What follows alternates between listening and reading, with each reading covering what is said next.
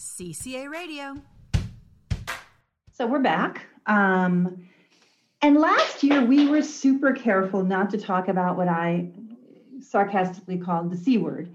Um, of course, that C word is COVID or coronavirus. Mm-hmm. But a lot has happened since last year. And now we're looking at a lot of countries around the world who've started their vaccination programs.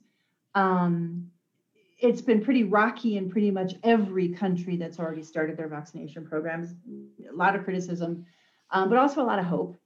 Here in Colombia, for our listeners here in Colombia, we were informed by the government in the past few days that our vaccination program will start um, in the second half of February, looking at February 20th, hopefully. Um, and of course, there's not everybody can get vaccinated at the same time. Some people don't want to get vaccinated. So today we're going to talk vaccines. Um, and again, any any opinions here are those are the opinions of each individual, not the opinions necessarily of Centro Colombo Americano. But talking about our individual opinions, and there's a lot to talk around about around vaccines. One, yes. you have to tip your hat at how quickly we have vaccines. Um, but I was listening to an analyst the other day who was answering. There were people who say, you know, mm, a vaccine they came out that fast, it can't be good. And this analyst said something I thought was really cool. And they said the scientists did what the scientists always do.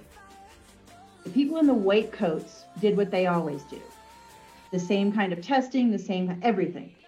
It's the guys with the ties that moved faster.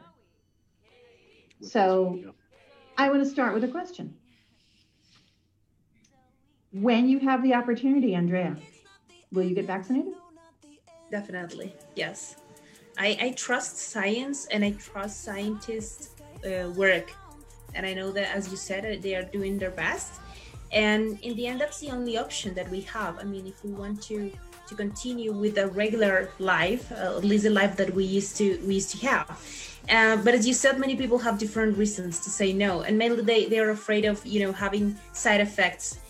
But still, I think it's better to take that risk, if you may say so, uh, than you know just keeping uh, keep living in this situation that it's um, affecting a lot of a lot of our lives and also the way that we are interacting with people. And I think that's one of the main problems right now that the way that we are interacting is being really affected and the vaccine is an opportunity to at least feel more comfortable to come back to life, to the regular life. Camilo, what about you? Uh, no, yeah, I am absolutely going to get vaccinated. I don't think it's quite much of a hassle. It's uh, similar in a way to wearing the, the mask. Some people have been uh, very disagreeable about this thing of the mask, and they are very reluctant to wear it because oh my liberties and oh it's all a conspiracy and all of that stuff and i am like yeah but it's just a mask man mm-hmm. and here is the same thing. I mean it's just going to be a little bit of discomfort in the in the worst of the cases. I was reading for example uh, that um, the russian the russian vaccine sputnik 2 was just uh, approved essentially. And mm-hmm. yeah, yeah, yeah. And they had these trials with 2,000 people, more than 2,000 people, and out of those 2,000 people, only like 20% uh, had some um, symptoms of COVID, and there were no mm-hmm. serious side effects. So it is something very hopeful. It is something that is really going to help. And it is something that is going to protect my family. It's something that is going to allow me to go visit my mom every weekend. So yeah, sure, I'm gonna do it of course. You touched on something on something interesting. Um, conspiracies. Pedro, what are some of the conspiracy theories that you've heard around around COVID in general and around vaccinations in particular? With va- with vaccines, there's okay. I, I don't understand. Okay, he's it's, collecting it's just, thoughts. I don't understand people that say they will not get vaccinated. I, I really don't understand it. I, I don't.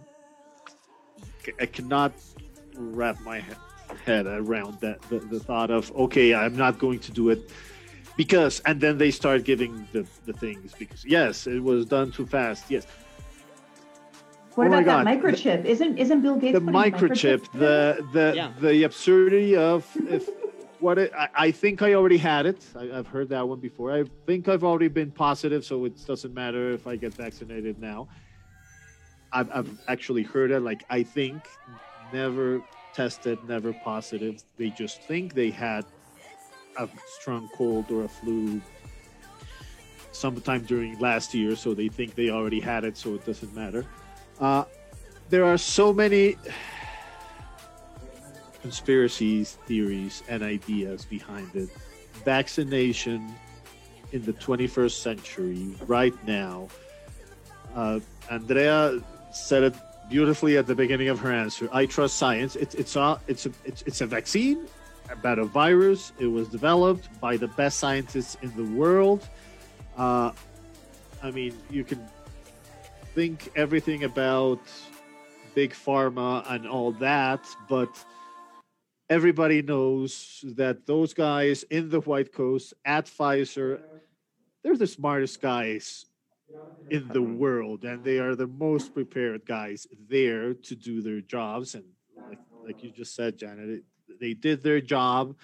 What's amazing is the people in the tie that they are getting it around, and they now it is surprising. It, it- is surprising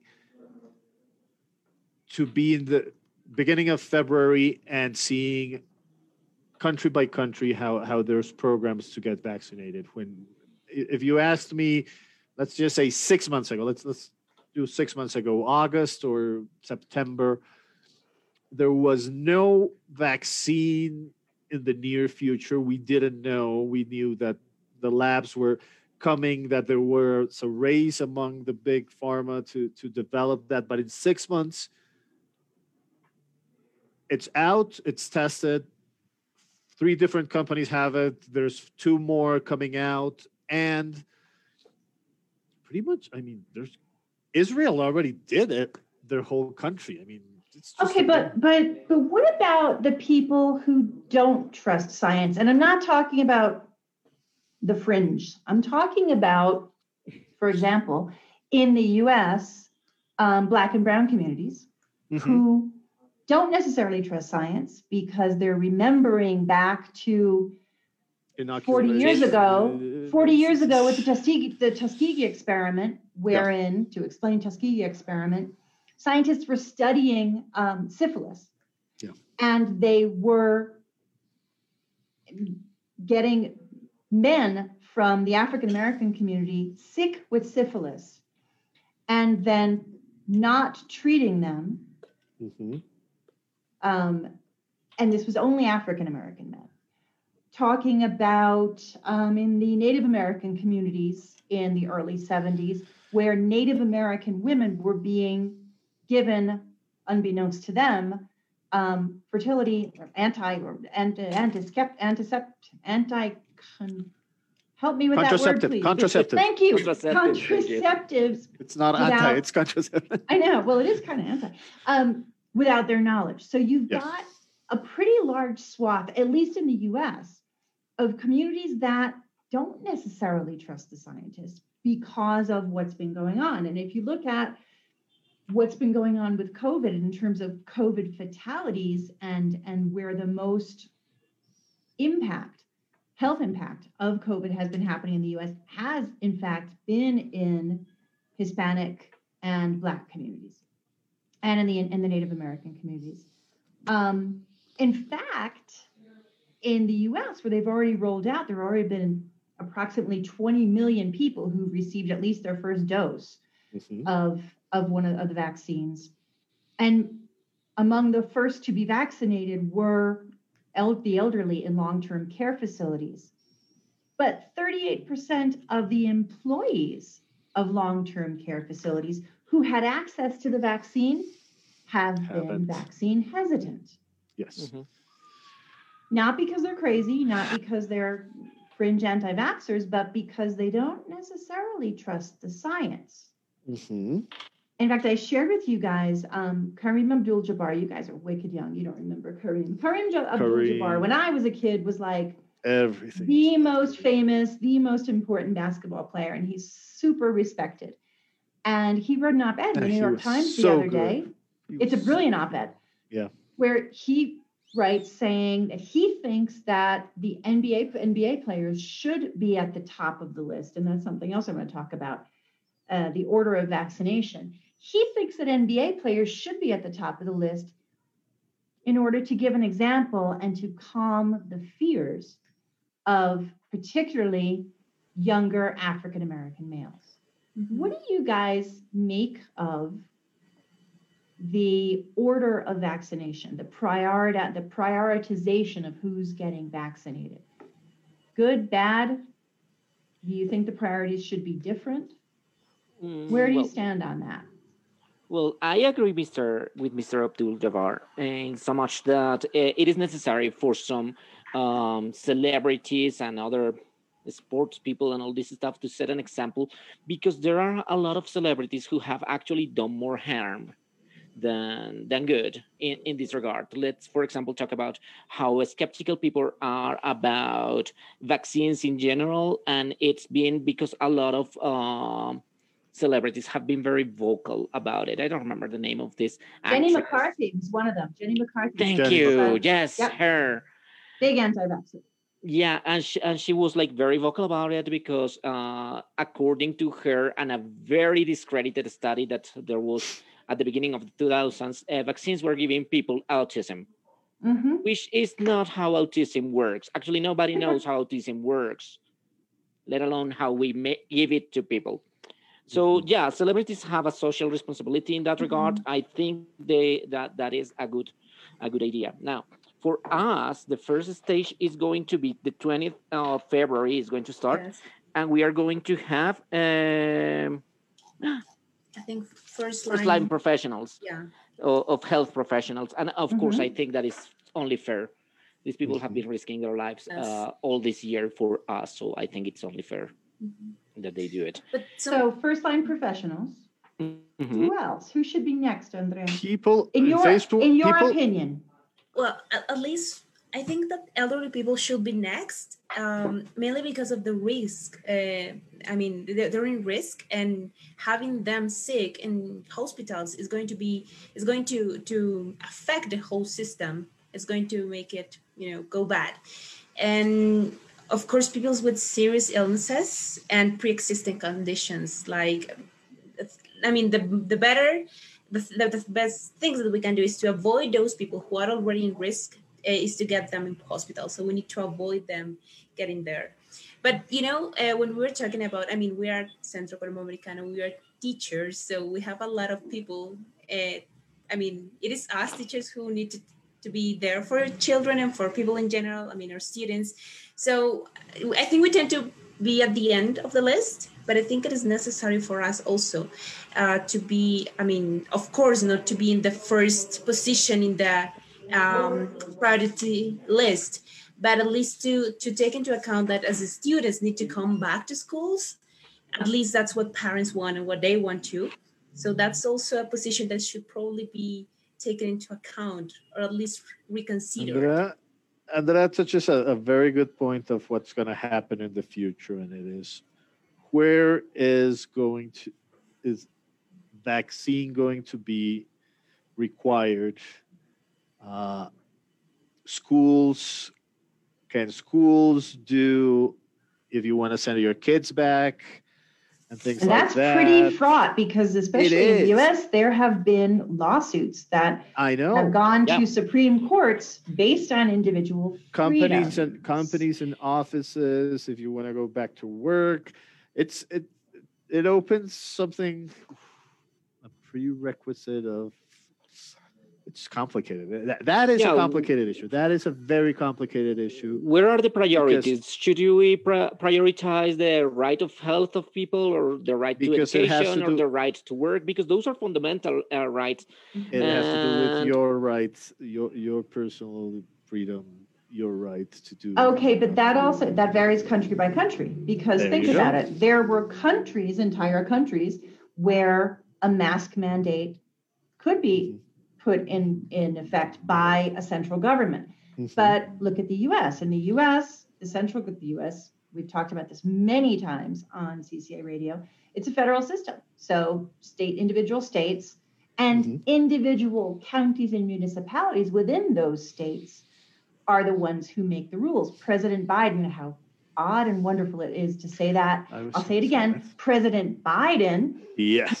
he signed an executive order giving a mask mandate on all federal property and on interstate travel. So buses, trains, um, airplanes. Can you do that with vaccines? No, you can. I I don't know. I think the at thing the is, we- beginning, yeah. Go ahead. at the Go, be- Camilo. uh, when I was a kid, uh, I, I I seem to remember that vaccines were pretty much mandatory. All right, uh, I had to go to school, and I, I, I, I, my parents were expected to demonstrate that I had been vaccinated. Now, on the other hand, I don't know if hadn't they done that, would I? I don't know how to put this. Uh, I don't know if they could have said no. We cannot educate your kid until you give him his inoculations.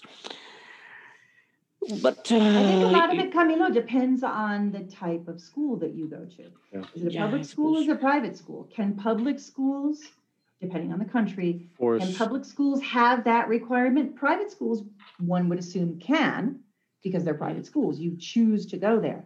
But a public school is paid Different. for by tax pesos or tax dollars.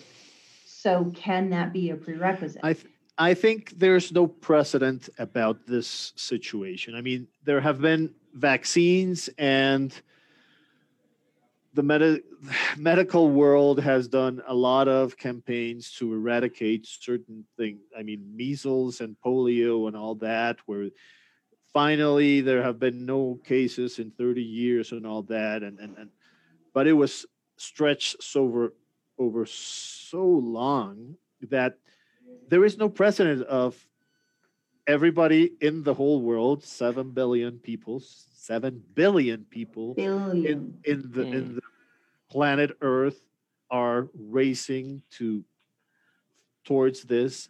So who knows? I mean, there is no way of knowing today, February 2021, in February 2022, the percentage of Colombians that had that have had the vaccine, the percentage of Americans worldwide. I mean, we're not whatever we say about that right now of how it's going to change we, we really don't know there's a lot of has to be a lot of running and and, and how we're gonna get a the biggest percentage of the population with it i, think it's gonna be that there, there's we're, we're really facing the first pandemic with modern medicine it's not the first pandemic ever it's the first pandemic that we are facing and, and, and confronting and fighting with modern medicine. So I don't know. Okay, last question because we have to move on. I'm getting the high sign from our producer. Last question on this. In terms of vaccine ethics, mm-hmm.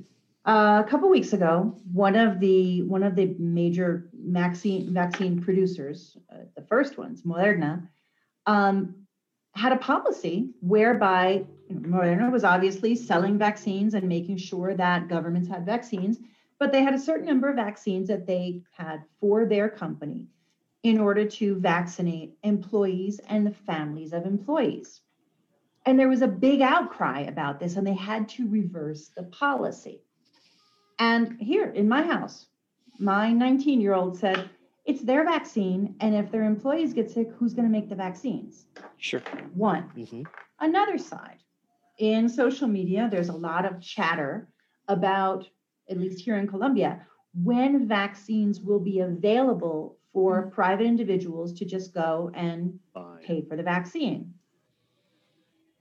Is this ethical? Is this not ethical? Is it unequal? You're gonna you're gonna see that in all levels. I mean, the, the, the you you we, we've all seen the the map of top ten richest countries and how many shots of that of vaccines they bought even before this was started. So at all levels, you're gonna see inequality. Okay, okay. What about, for example, in Spain and in Portugal, hmm high level members of government got vaccines, got vaccinated, and there was a tremendous outcry, and several people had to step down from their government positions. Here in Colombia, just the beginning of this week, the Minister of Defense, who is the, among the most important government ministers, died of complications of COVID 19 the head of the most one of the most important labor union labor associations also died from covid. Hmm Yeah, same day. but in the united states kamala harris vice president harris so nice to say that too vice president harris who's 56 years old in excellent health And was on tv getting she could could well be was on tv getting vaccinated. Hmm do and this is for anybody should government officials be at the front of the line or should they not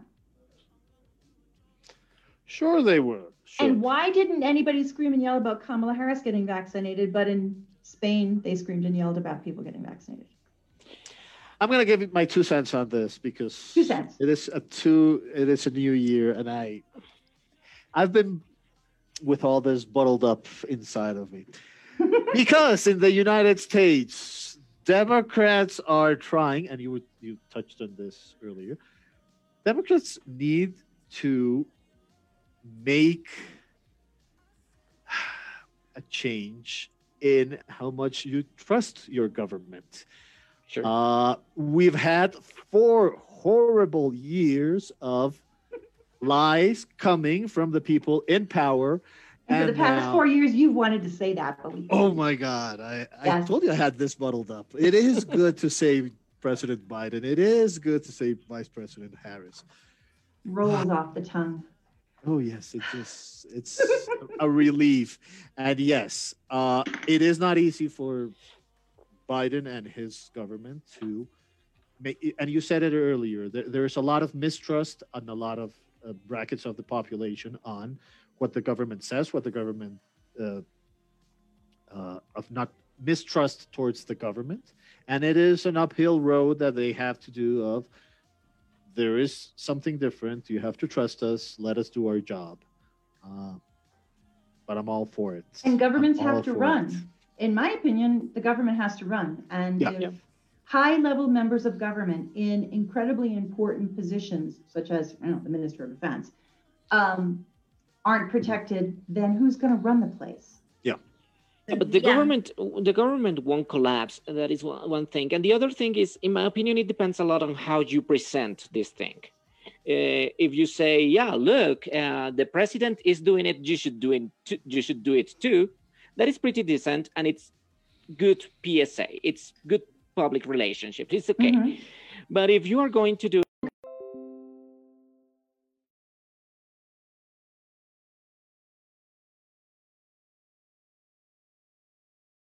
Make things a little bit more difficult in the country. And the country's got to run. Yeah, but then again, there are countermeasures for that. What happens if President Biden uh, suffer uh, any any uh, you know he falls ill or whatever? Well, then you Mhm. have the Twenty First Amendment, 25th Okay. Amendment. twenty fifth, twenty fifth. Mhm. Sorry, you have the Twenty Fifth Amendment. There are the checks. There is a plan for that. Sure, in countries where there's that kind of institutionality. But not every country has that kind Not of every country has institutionality. yeah, this is true. Yeah. So, I think, like it or not, people should understand that in the end, uh, at least in the case of Colombia, I think it's a general um, um, perspective that people are not really happy with the government that we have. Mhm. But that doesn't mean that we have to to to change like the general perspective on on on this vaccination uh, like priority. And it, as you said, yeah, Janet, it is not a matter of privilege. It's just a matter of order and keeping control of things. They are in charge of the country. They should be protected. Mhm. And And- Go ahead. no, that's it. No, go ahead. Well, and the, and the fact of the matter is, I don't think there's a single leader, Mhm. be, be he or she a national or a local leader, who's gotten through this situation without criticism. I mean, Oh yeah. even even Andrew Cuomo, the governor of New York, who was like God Mhm. eight months ago, is now taking a lot of heat because of the vaccination rollout in New York. Um, and Pedro, I think, said it most succinctly. We've never dealt with this before. Yeah. This is something completely new. Um, and a year ago, when they talked about pandemic, it was kind of like, yeah, yeah, yeah, ha, ha, ha. And then boom, It's 11 it's a months test. later, we're still, I'm still sitting in my living room. it's a test on leadership. It's it's it's a test on leadership at all levels, government, companies. And You? none of the leaders, quite Yeah. honestly, I don't think there's a leader in the world, except maybe Angela Merkel, um, who was prepared for this. Not because she's a But- chemi- chemical engineer. Chemical engineer, she knows her stuff. Okay, CCA Radio. If you like this podcast, share it with your friends and comment about it on our social media.